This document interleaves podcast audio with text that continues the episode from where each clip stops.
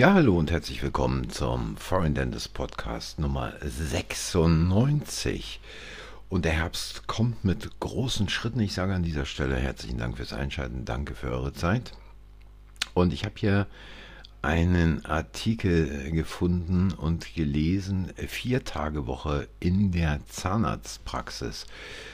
Den Wunsch haben eigentlich alle. Ja, ähm, das ist also ein Interview, was hier mit einem Kollegen geführt wird, der in der Nähe von Dresden arbeitet und der von seiner Praxis erzählt, dass fast jeder im Team nur vier Tage die Woche arbeitet. Und er sagt dann, in der Besetzung ist immer Bewegung drin, der eine kommt, der andere geht. Und er erzählt also hier über seine Praxis, ähm, dass er das irgendwann mal verändert hat. Ja, ich frage mich ja schon eine ganze Zeit, das heißt ähm, mehrere Jahre, wie man sich zu einem Knecht seiner Praxis machen kann, dass man die Öffnungszeiten immer mehr ausweitet, dass man immer mehr Personal einstellt, dass man dann verzweifelt in der Gegend herumjammert, es gäbe kein Personal, es würde einen Fachkräftemangel geben und sich nicht einmal darüber Gedanken macht, etwas grundlegend zu verändern. Ich will an dieser Stelle vielleicht mal kurz erzählen, ich habe in den 90er Jahren bereits relativ frühzeitig, es muss so 1993, 94 gewesen sein, ähm, gesagt, ich mache nur noch an vier Tagen die Praxis auf. Damals, ich weiß nicht, ob es heute noch so ist,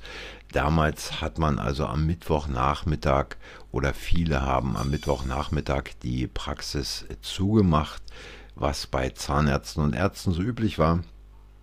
Und ich habe mich irgendwann entschlossen, dazu am Mittwoch gar nicht mehr zu öffnen und am Freitag nur noch bis zum frühen Nachmittag, also etwa 14, 15 Uhr die Praxis offen zu halten. Und ansonsten gab es einen Tag in der Woche, das war der Donnerstag. Damals hatten die Geschäfte normalerweise immer nur, ich glaube, bis 18 Uhr oder 18.30 Uhr offen.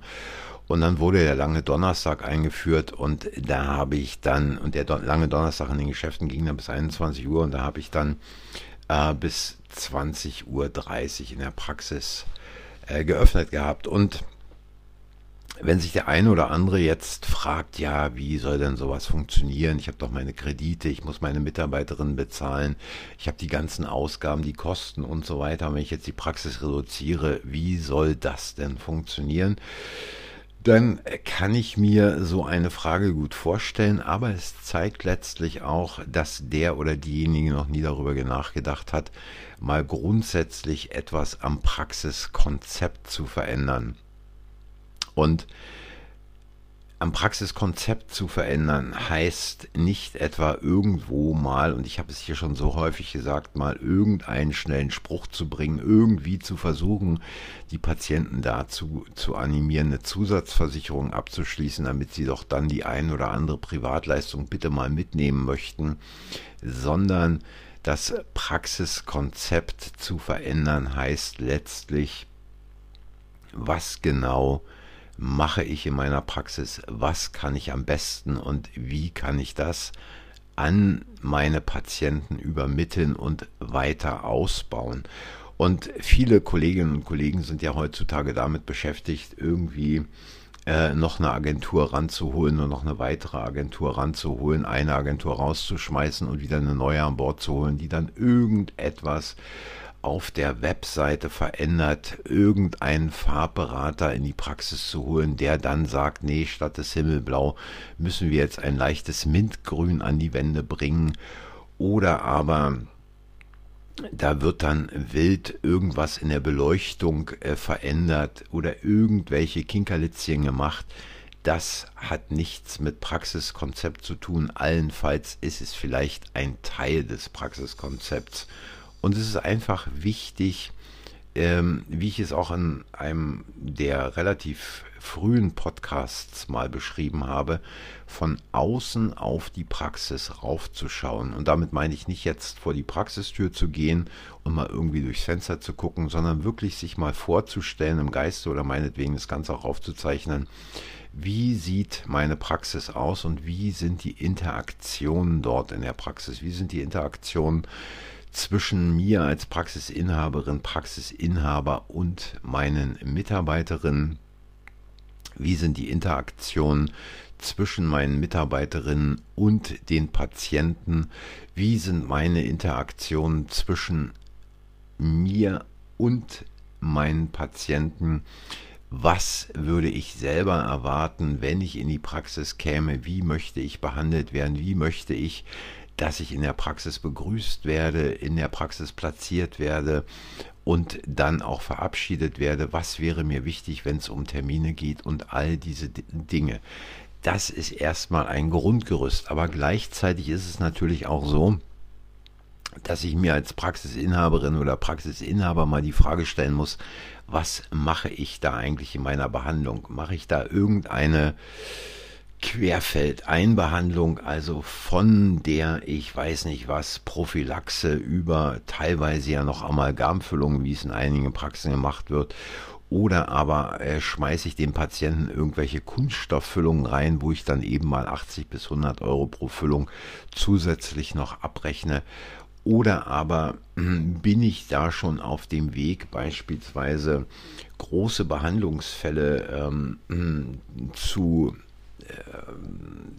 ja, behandeln oder große Behandlungsfälle äh, über einen langen Zeitraum durchzuführen, mit allem, was da zugehört, nämlich auch, und das ist jetzt auch eine Sache, die ich wieder mal ansprechen muss, gnatologischer Behandlung und nicht irgendwelchen Pipifax-Schienen, die mal eben schnell, weil man sie zwischendurch abrechnen kann, mal reingeworfen werden in den Mund des Patienten. Und wenn man sich darüber mal wirklich ausgedehnt Gedanken macht, sich wirklich mal Zeit nimmt. Und Zeit nehmen heißt in diesem Fall wirklich mal für drei, vier Tage rauszugehen aus der Praxis, irgendwo hinzufahren. Und gerade jetzt Ende Oktober, Anfang November ist die Zeit, wo die Nebelschwaden quasi durch die Berge oder auch an der Küste entlang ziehen, wo man mal ausgedehnte Spaziergänge im Wald machen kann. Und einfach mal seinen Gedanken nachhängen und darüber nachzudenken, was kann ich eigentlich in meiner Praxis anders machen? Wo wollte ich mit meiner Praxis ursprünglich mal hin und wie weit bin ich von dem ursprünglich geplanten Ziel entfernt? Und sich dann die Frage stellen, nachdem man den Ist-Zustand aufgenommen, äh, aufgenommen hat, wirklich mal darüber nachzudenken, was braucht es für Schritte? Kleine Schritte, denn es geht nicht darum, gleich den großen Schritt zu machen. Der große Schritt kann nicht funktionieren, sondern der kleine Schritt, wen brauche ich dafür? Was muss ich dafür tun? Was muss ich, wie muss ich mich da selber einbringen? Wie kann ich meine Mitarbeiterinnen von den Veränderungen überzeugen? Und wenn man so einen Spaziergang macht und sich dabei wirklich verausgabt, also ich rede jetzt hier nicht von mal eben 10, 15, 20 Minuten durch den Wald gehen, sondern wirklich mal von einem langen Spaziergang, den man mal so für vier, fünf Stunden unternimmt, wo man danach richtig fertig ist und einfach nur noch ins Bett fällt, aber gleichzeitig natürlich auf eine ganz andere Art und Weise Eindrücke sammeln konnte, neue Ideen sammeln konnte und die kommen nicht gleich am ersten Tag, also da muss man auch am zweiten Tag oder auch am dritten Tag nochmal so einen Spaziergang unternehmen und der ein oder andere wird jetzt schon wieder denken, oh Gott, nee, das kann ja gar nicht sein, die Zeit habe ich nicht, was verliere ich da schon wieder an Umsatz in der Praxis und außerdem so einen Aufwand zu betreiben, wer weiß, ob da was bei rauskommt. Nun, ich kann nur jedem äh, solch eine Sache empfehlen, weil ich es häufig auch selber mal gemacht habe. Also ich kann mich da noch an einen ähm, ja, längeres Wochenende mal auf Rügen erinnern. Es war auch irgendwann im November gewesen. Die Insel war komplett leer, die Hotels waren leer. Und dann auf einem Spaziergang durch diese ausgedehnten Buchenwälder dort auf der Insel, ähm, wo man dann auch schon mal ein Reh sehen konnte, wo noch Nebelschwaden durch die Gegend zogen, da kamen also völlig andere, völlig neue Ideen von denen ich natürlich auch nur einen Teil umsetzen konnte oder wollte, aber es waren eigentlich die Momente, die mich da am weitesten, am weitesten nach vorn gebracht haben. Und es ist letztlich äh, keine gute Idee, glaube ich, da permanent zu jammern und zu sagen, ach, das würde ich auch gerne mal machen, aber bei mir geht's nicht. Ich bin ja in der Stadt und äh, bei mir geht's nicht. Ich bin ja auf dem Land. Es geht immer dort gerade nicht, wo man ist. Äh, überall anders funktioniert es natürlich und alle, die irgendwie so etwas sagen, dass es funktioniert, bei denen war es ja ganz anders und die hatten ganz andere Voraussetzungen. Nein, das ist nicht der Fall. Man kann solche Veränderungen durchführen, egal ob es auf dem Land ist, egal ob es in der Stadt ist. Und man kann gleichzeitig durch diese Veränderungen ein völlig neues ja, Lebensgefühl durch die, wie man es heute so sagt, Work-Life-Balance bekommen, dass man eben quasi nicht mehr wie ein Hamster im Rad dreht, sondern abends nicht nur selbst, sondern auch die Mitarbeiterin zufrieden entspannt und glücklich nach Hause gehen und sich auf den nächsten Tag freuen, statt sich darüber schon wieder Gedanken zu machen, wie viele Patienten morgen kommen, wie viele von denen warten müssen, äh, sich die Termine äh, verschieben und dann wieder entsprechend von den Patienten auch rumgenölt wird, warum es dann schon wieder länger dauert und und und und und.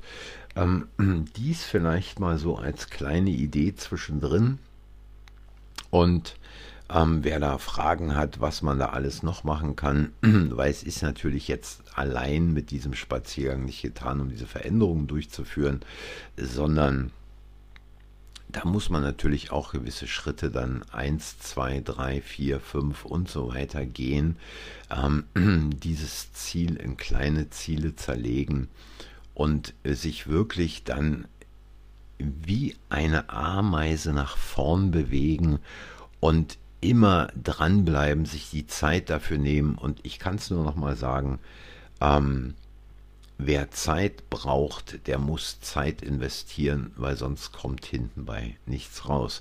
Ja, das war es heute eigentlich mal so in Kürze. Wie gesagt, bei Fragen könnt ihr gern äh, mir eine Nachricht schicken, beispielsweise hier unter mh, dem Podcast oder auch auf Foreign Dentist. Und ich sage es nochmal, die Kommentare äh, zumindest auf Foreign Dentist, die müssen freigeschaltet werden. Ansonsten sieht sie niemand. Äh, auch gern Kritiken, Anregungen und Meinungen dazu. Und für heute, wie gesagt, danke fürs Zuhören. Wenn es euch gefallen hat, hinterlasst ein Like, abonniert den Kanal, sagt anderen, dass der Kanal existiert. Und ich verbleibe bis zur nächsten Woche mit besten Grüßen und einem schönen Wochenende. Tschüss.